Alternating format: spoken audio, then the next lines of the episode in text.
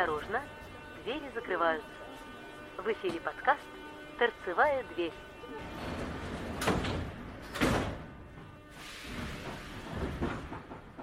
Ну что, друзья, вы хотели сказку? Вы просили сказку? И специально для вас сказка 14. Да, их уже целых 13, и вот свеженький выпуск сказка номер 14. Завтра. А? Илрис, валерьянки мне под хвост. Ты! Я рад видеть тебя, старый недруг. Станция Технопарк. Новая, красивая станция за Москворецкой линией. Илрис встал с лавочки, подошел к краю платформы, бросил грустный взгляд в сторону метромоста и повторил. Завтра. Да что завтра?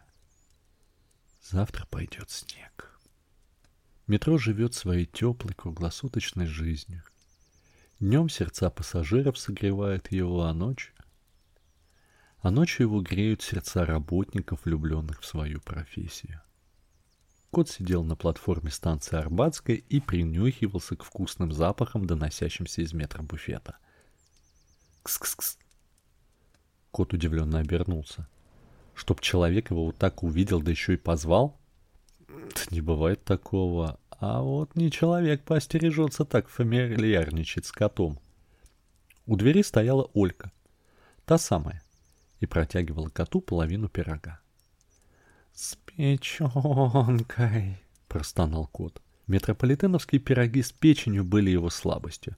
Он подозревал, что без вмешательства высших сил, а уж темных или светлых пусть каждый разбирается сам, тут точно не обошлось, но вот все лапы не доходили проверить. Кот сделал шаг, второй, и вот перед девушкой стоял голубоглазый темноволосый парень. «Привет!» «Ой, ты? Я.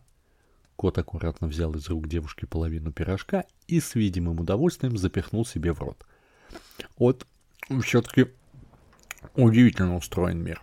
Ну, совсем другой вкус. Ты как? Я? Девушка смутилась. Ну, как? Работаю. Из-за колонны показалась темная сущность, видимо, телохранитель от темных. Кот незаметно для девушки показал ей кулак, и сущность тут же исчезла. «А сны? Не беспокоит?» «Ну, почему же беспокоит?» Почти сорвалось с языка девушки, но она вовремя прикусила губу. Кот хмыкнул, тем самым вогнав девушку в краску. «Вот хорошо. Ладно, мне пора. Ты это, если что, звони. Визитку не потеряла?» «Нет». Олька улыбнулась. «В кошельке лежит». А если не если что, то тоже звонить? Хм, даже если не если что, тоже звони. Кофейку попьем, за жизнь потрещим, да и вообще. Кот махнул рукой и растворился в воздухе. Растворился, чтобы возникнуть в светлом кабинете. За столом сидел суровый бородатый мужчина в белом облачении. Кот его не знал, но, судя по кабинету, кто-то из высшего руководства. Только вот кто? «И как это понимать?» произнес мужчина, не отрывая глаз от бумаг. «Что конкретно?» Кот, не дожидаясь приглашения, пододвинул стул и вальяжно на него сел. «Поезда ходят по графику, ремонтные работы по плану, пассажиропотоки в норме. Вас что-то не устраивает в моей работе?» «Не дерзи!» — мужчина поднял взгляд. «Это что за контакты со смертными? Что за неформальное общение? Кофе попить? Вы забыли?» Тихая трель телефонного звонка прервала пламенную речь. Мужчина поднял трубку. «Заня!» «Да». «Да». «Хорошо». Кот прислушался, пытаясь уловить разговор, но услышал только шум приближающегося поезда. «Поезда?» Он оглянулся и понял, что стоит на станции Комсомольская кольцевая у бюста Ленина. «Хм, и что это было?» Кот трансформировался в привычную форму. Четыре лапы, пушистый загривок и мимимишная мордаха. «Рассказывай!» Кот от неожиданности аж подпрыгнул. «Эларис, твою ж маму за хвост и в пекло. Ну что за привычка подкрадываться? Что рассказывать?» «Ну, как что? Зачем вызывали?» «А ты откуда знаешь?» Кот подозрительно покосился на демона. ибо нет того, чего мне неведомо. Не знаю, кто это сказал, но красиво. А если серьезно, как только ты исчез, мне тут сверху капнули, что, возможно, придет новый смотритель. Даже так? Кот задумчиво почесал лапой за ухом. Сам не понимаю. И он вкратце рассказал все, что происходило в кабинете. Демон достал электронную сигарету, воткнул туда стик. Кот удивленно приподнял бровь. Да не удивляйся ты. Ты б только знал, какая гадость это на вкус и запах. Ну, просто райское наслаждение. Хм, интересно получается.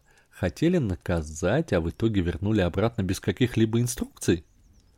Да. А у Ольги все так же светится божественный огонь, и ее все так же охраняют. Ваши вот точно. И ваш тоже. И все-таки вот что-то интересное готовится. Вот только что. Стоп. Чувствуешь? Демон растворился в воздухе, и только пустой стик от электронки остался валяться на платформе. «Ну а мусорить-то зачем?» Кот фыркнул, заставив исчезнуть вонючую палочку, и переместился вслед за Элрызом. Волгоградский проспект. Достаточно пустынная станция в дневное время, а в ночное подавно. Кот возник в самом начале платформы и понял, что не успел. На платформе тусклым светом мерцало белое пятно, все, что осталось от телохранителя светлых. Похоже, он первым принял на себя удар. В воздухе явно пахло серой.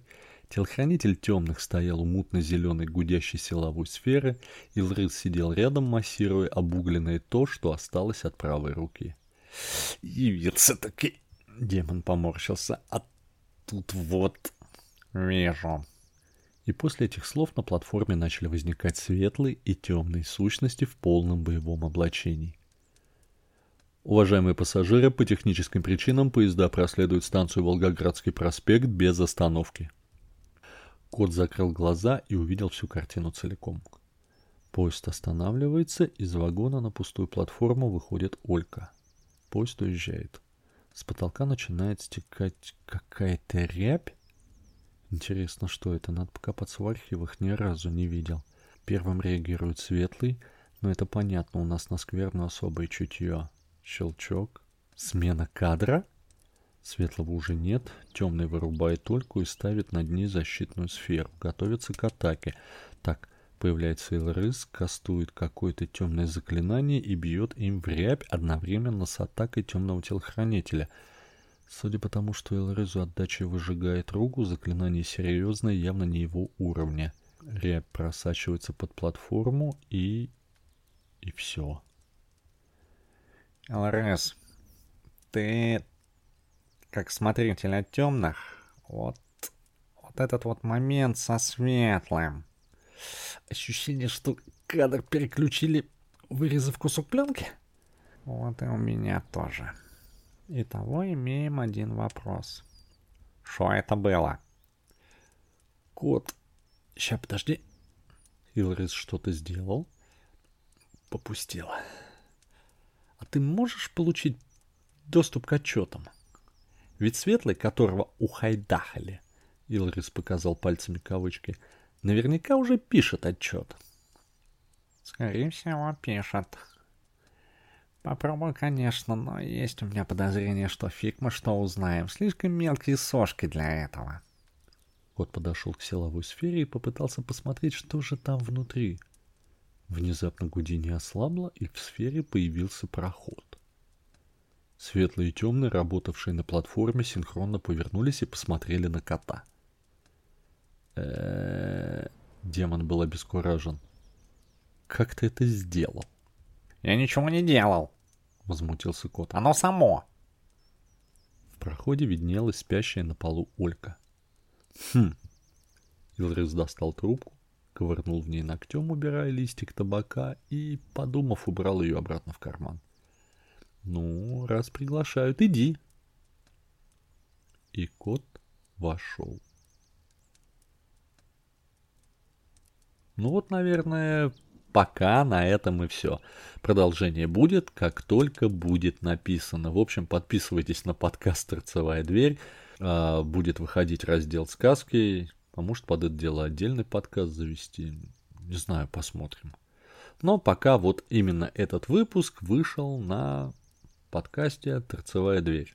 С вами был Макс Рублев, тот самый Митроэльф. Хорошего вам вечера, отличного настроения, берегите себя, не болейте, одевайтесь потеплее. Всем удачи, всем пока.